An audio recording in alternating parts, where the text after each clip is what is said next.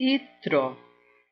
A Parashá outorga da Torá no Monte Sinai, um evento extraordinário no qual o Criador se revela diante do povo inteiro e lhe entrega a Torá sagrada. Nessa ocasião, todos os judeus ouvem os Dez Mandamentos. Em seguida, Moshe sobe o monte para receber as outras partes da Torá, inclusive a Torá oral, que posteriormente ensinaria ao povo. Baruch Hashem. Jetro disse: Bendito seja Deus.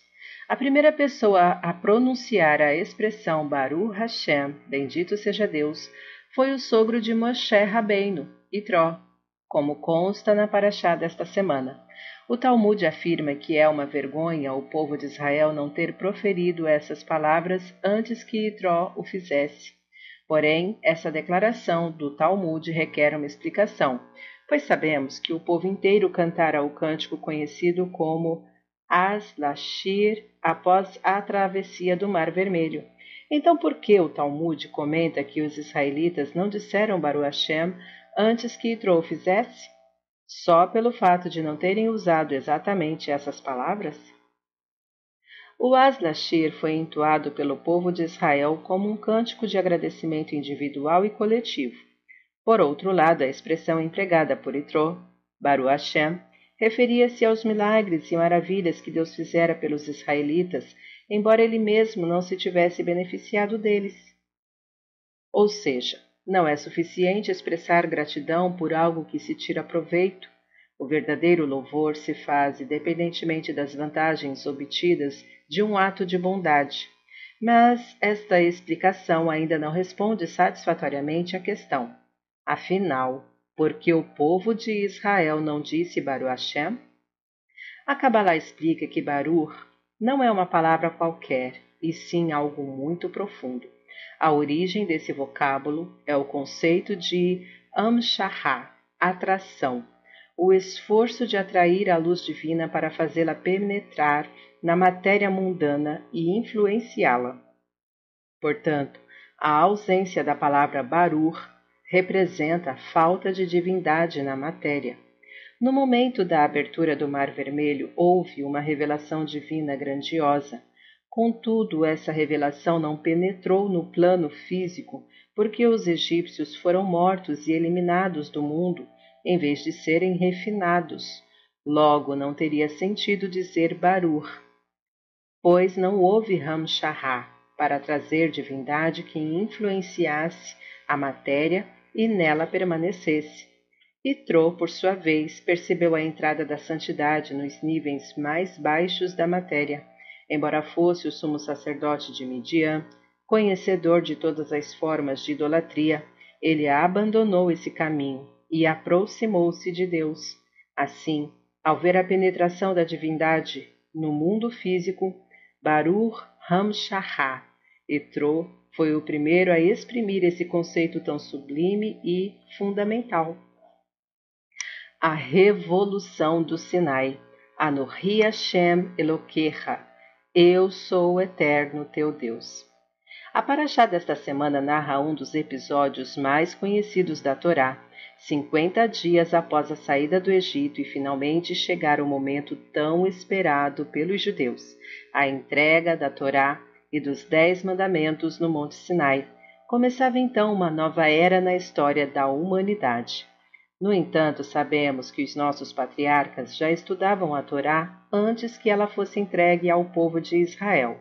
Abraham Avino cumpria todas as mitzvot, exceto a da circuncisão, o Brit Milá, antes que elas tivessem sido ordenadas. Yaakov, enquanto fugia da perseguição de seu irmão Esav, Permaneceu 14 anos na Yeshivá, Academia de Estudos Judaicos, dos sábios da geração Shem e Ever, e assim as doze tribos também viriam a observar os preceitos da Torá em todos os seus detalhes. Pode-se então perguntar o que havia de novo no evento tão especial do Monte Sinai, em que Deus se revelou, proclamou os Dez Mandamentos em meio a milagres e fenômenos extraordinários? A novidade trazida por esse acontecimento histórico foi que, a partir de então, Deus permitiu a união do reino físico com o espiritual. Até aquele momento não havia como ligar o mundo da materialidade ao da santidade. Foi só com a entrega da Torá que surgiu a possibilidade de transformar o físico em sagrado. As mitzvot praticadas pelos patriarcas no período que antecedeu a revelação do Sinai afetavam o mundo apenas no sentido espiritual. Por exemplo, com seus atos generosos, Abraham Avino atraía a luz espiritual da bondade para o mundo, mas ela não penetrava o físico, ficava só no plano espiritual. O Zohar relata que, em determinada ocasião, Yaakov Avino trouxe ao mundo a energia espiritual que hoje atraímos com o cumprimento da mitzvah de colocar tefilim diariamente.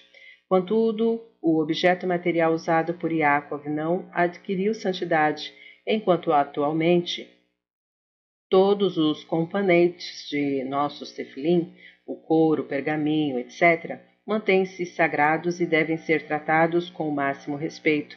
Para elaborar melhor essa ideia, o Midrash apresenta a seguinte parábola. Um rei havia decretado que os habitantes de uma cidade estavam proibidos de visitar um povoado próximo. Depois de algum tempo, o decreto foi anulado. Então, a fim de estimular as viagens entre as duas localidades, o próprio rei foi o primeiro a percorrer o trajeto antes interditado e saudar os moradores do vilarejo vizinho.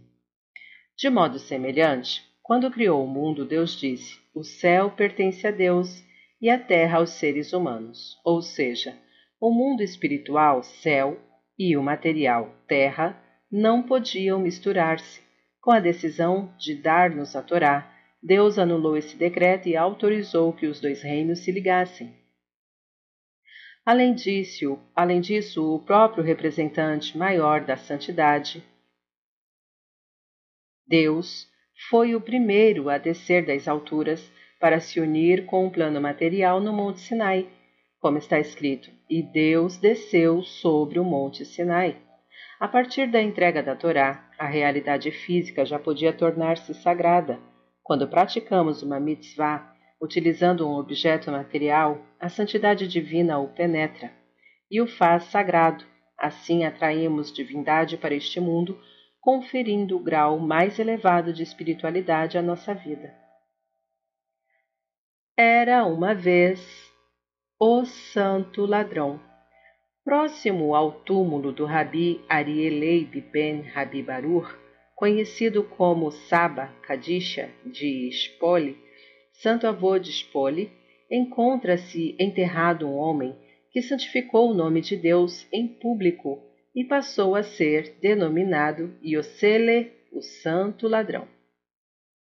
Como se pode chamar um indivíduo santo de ladrão?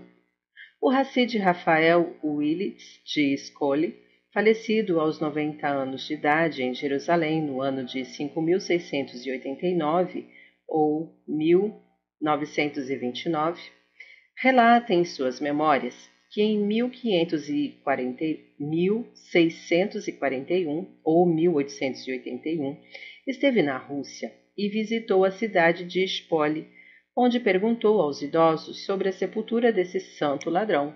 Foi isso o que lhe contaram. O Sabacadisha de Espole costumava ajudar os ladrões, mas ninguém sabia por que motivo o fazia.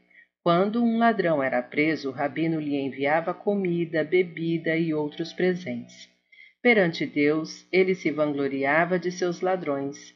Diversas vezes ouviram-no dizer com orgulho: Ribono Sheolan, Senhor do Universo, até o menor de meus ladrões tem grandes virtudes.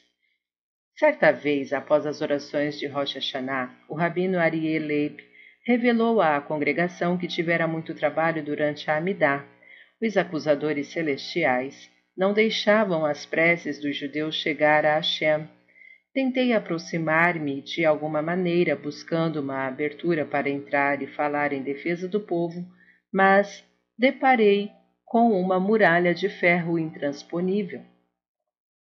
Então me lembrei de meus ladrões, prosseguiu o rabino. Eles são capazes de romper qualquer barreira. Assim, imediatamente os convoquei para essa missão e, num instante, eles quebraram as trancas e derrubaram a muralha. Uma forte luz começou a brilhar e Hashem saiu do trono do julgamento e sentou-se no trono da misericórdia. Os anjos da misericórdia fizeram entrar todas as orações dos judeus e elas foram aceitas por Deus com compaixão e boa vontade.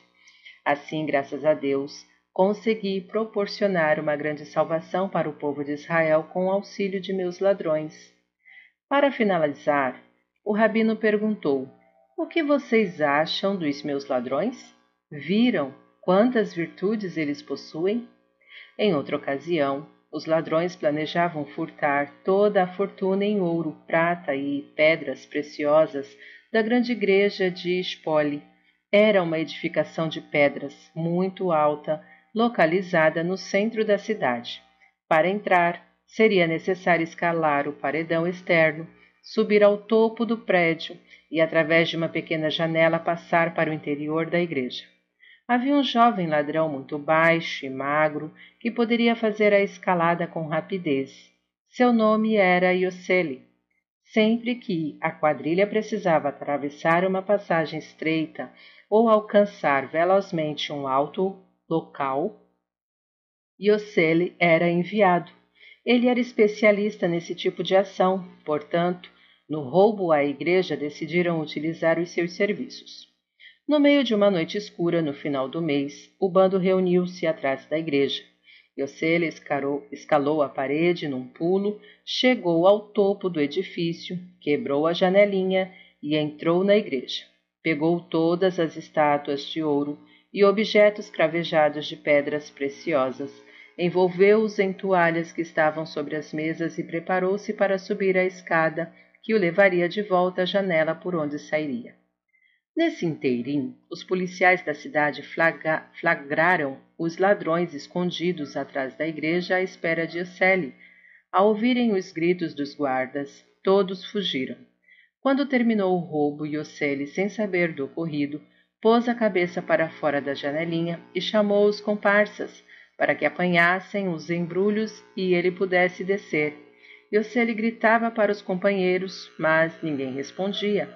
Os guardas notaram que havia alguém como que suspenso no topo da igreja dizendo coisas incompreensíveis. Cercaram o prédio e avisaram o padre do que estava correndo. Uma multidão logo se juntou em volta da igreja. Quando entraram, viram que todos os objetos de valor haviam desaparecidos. Acenderam as luzes para enxergar melhor e avistaram um homem pendurado na janelinha segurando vários pacotes. Yoseli foi preso.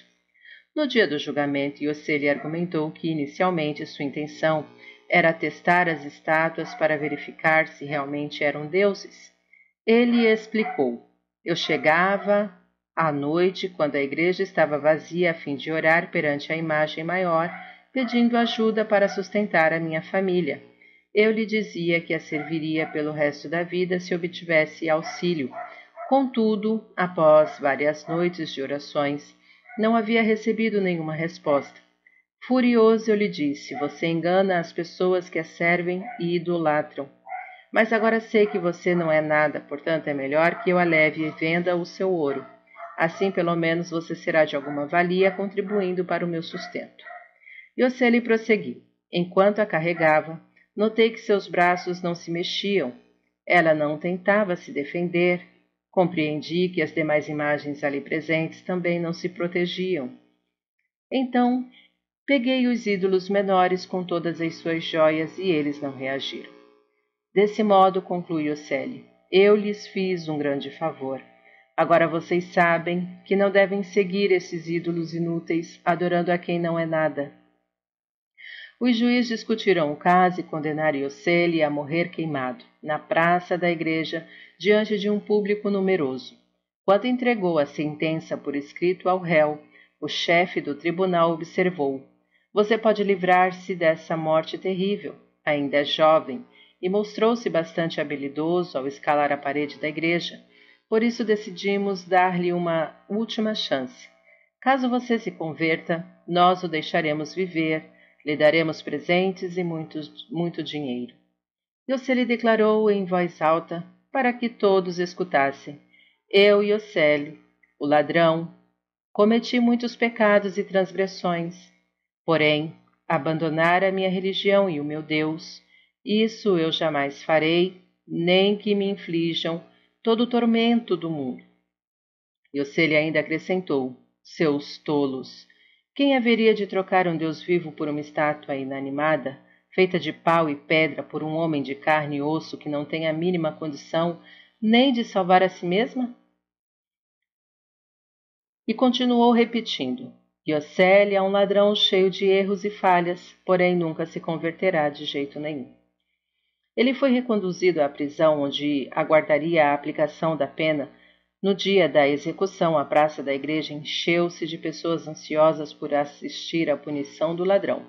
Os carrascos pegaram um enorme barril, encheram-no de piche e atearam fogo. Yosele foi colocado ao lado do barril e um padre lhe informou: Você ainda tem escolha, pode converter-se e salvar sua vida. Caso contrário, será lançado às chamas e morrerá queimado. Yosele respondeu: Sou Yosele, o ladrão, mas não me converterei de maneira nenhuma. Então tomaram suas mãos e as puseram dentro do barril de piche. O fogo começou a queimá-las. A dor era insuportável. O padre dirigiu-se novamente a Yosele. Você ainda tem a oportunidade de converter-se. Os melhores médicos tratarão suas mãos carbonizadas e você viverá muito bem. Enquanto o padre falava, Yosele perdeu o equilíbrio e quase caiu, de tanto sofrimento. Foi preciso segurá-lo, porém ele seguia gritando: Yosele, o ladrão, vai morrer queimado e sofrerá todos os suplícios do mundo, mas não trocará de religião. Depois de um longo tempo de tortura, perceberam que sua alma já saíra do corpo e o entregaram aos judeus para que o enterrasse. Esse é o homem que jaz no cemitério de Spole e até hoje é conhecido como Iosele, o santo ladrão. Em sua lápide constam o dia e a hora exata em que ele santificou o nome de Deus em público. O Sabakadisha diria: virão só, não é à toa que elogio os meus ladrões.